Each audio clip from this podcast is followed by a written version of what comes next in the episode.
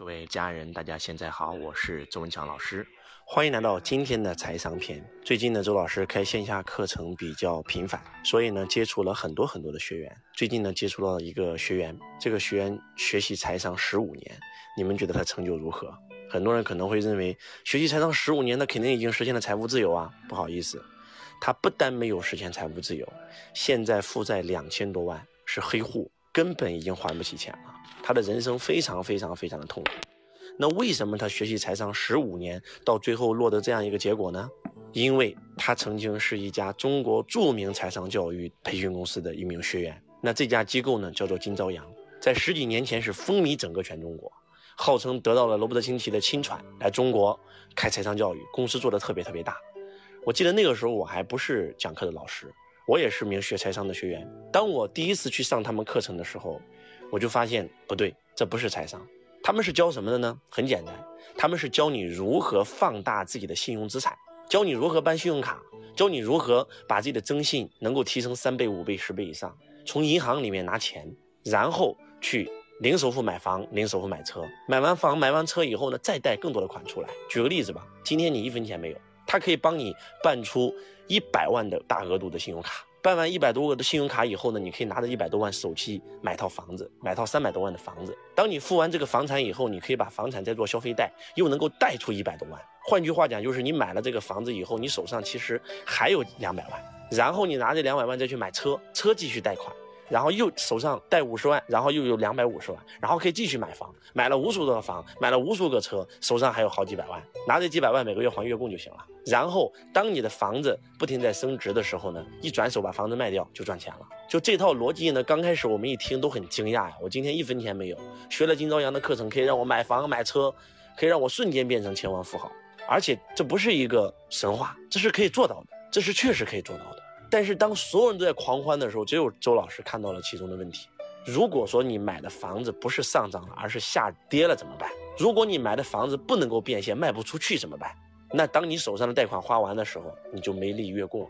你没力月供以后，你的所有的资产都会变成负债。而就在今天，周老师看到了金朝阳十五年前的那个学员，他曾经是一个餐饮的普通的一个老板。虽然说没有太多钱，在深圳也有一套房，也有一套车，每每一年也有上百万的收入。他本来可以小富即安的，结果因为上了这个课程以后，梦想被放大，他要成为亿万富翁。短短的几个月时间，他确实通过这套信用贷款的手法，然后最高峰的时候，资产也超过三千多万。他认为那是资产，但是在周老师看来，那不是资产，那是负债。所以。还是那句话，真真正正的财商太重要了。为什么周老师觉得我的使命如此重要呢？就是因为市面上有太多讲财商的课程，但是那都不是真正的财商。金朝阳当年在整个全中国那是有几十万的学员，后来这家公司倒闭了，害了无数人，有无数人他这辈子都还不清楚他的贷款了，他这辈子只能当黑户。将来小孩上学的问题，将来自己工作的问题，将来自己买房买车的问题，全部都会受影响。当然了，也有一些比较极端的学员，那么就一命呜呼了，真的活不下去了。突然发现自己自己是个穷光蛋，然后变成了千万富豪，然后又转眼变成了穷光蛋，而且是负债几千万的穷光蛋。所以我还是那句话，什么是真真正正的财商？真真正正的财商一定不是一夜暴富，一定是脚踏实地。eSBI 现金流十象限，你是一个雇员，你就应该创业，你就应该变成一个小老板，把你的企业做大，自动化运营，变成一个 B 象限的企业家。当这个企业为你带来稳定的现金流的时候，你这个时候才能进入 I 象限做投资家。这几天这个数字货币暴跌，很多人在投资的这个比特币以后都很痛苦，因为暴跌呀，那每天是百分之十、百分之二十、百分之三十的跌。但是你知道吗？有一批投资者，他本身就是有企业的投资者，他看到暴跌以后，他很兴奋，太棒了，我终于可以抄底了，哎，再跌一跌，再跌一跌，我就补仓。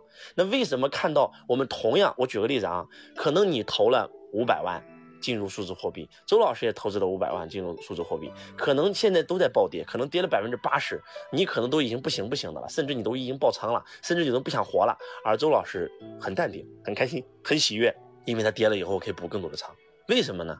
就是因为你有没有现金流，现金流决定了你手上的东西是资产还是负债。假如说你靠这个你的信用卡贷款，然后呢贷出了钱，然后首付了房子，又把自己的房子做按揭，然后再做二押或者做这个装修贷，然后就算你从银行套出的钱，那难道就是你的钱吗？就像我们很多很多人会认为，我今天买了房子，我的房子是现在市值三百万，那我的身价就是三百万，真的是如此吗？你只付了五十万，三百万的房子，你有两百五十万是欠的银行贷款，那请问这个房子真的就是你的资产吗？不见得。如果这个房子下跌了呢？如果这个房子就算不下跌，你只能按照三百万的价格卖出去，你一分钱没赚啊，这怎么能说是你的资产呢？而且你还要产生税费呢。所以很多人分不清楚资产和负债。就是为什么周老师不去给大家去讲，教你如何去用你的这个信用贷款，来让你瞬间手上拥有钱？因为我发现那是放大你的欲望，那不是真正的财商。我们很多很多人特别喜欢加杠杆，其实这种方法在房产上场的时候是可以做的，但是现在的这种方式，你用这个方法，那真的是非常非常极度危险的。而且我们很多人都喜欢用杠杆，为什么今天你炒股票？一定会亏钱。周老师炒股票一定会赚钱，就是因为你加杠杆，你加杠杆了就一定有可能爆仓。我没有加杠杆，只要这只股票不退市，我就永远有这只股票。它跌了，我可以加仓，对吧？我可以补仓。炒外汇更是如此，炒币更是如此。可能说因为你加杠杆，现在你突然赚了很多钱，以小博大。但是如果你养成了加杠杆的这个习惯，那么其实真的可能一个下跌，你的所有的一切都会消失。所以正确的认识财商太重要了。你一定要搞懂哪个是你的钱，哪个是你的资产，哪个是你的负债。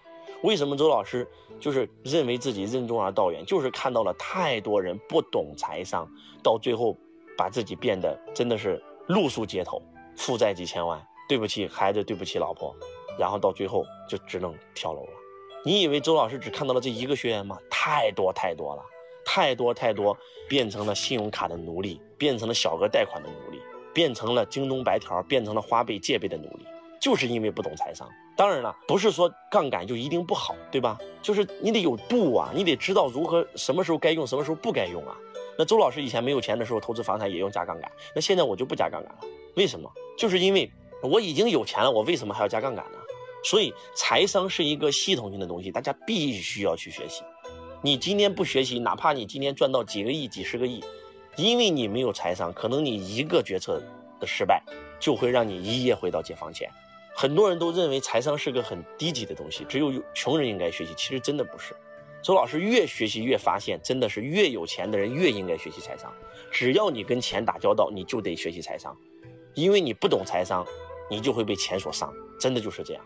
周老师见过太多太多的这种几十亿的富豪，一个决策做错，满盘皆输，回到解放前的太多太多了。所以，我真的认为财商是我们今天作为一个人，作为一个还活着的人，作为一个必须要跟钱打交道的人必学的课程。周老师也会不遗余力的传播财商，希望更多的人能够进入周老师的课堂，系统性的跟周老师学习财商。感恩你对周老师的关注，想具体跟随老师学习财商，咨询现场课程，可以在本条音频下面联系我们的官方客服，持续学习。感恩你们。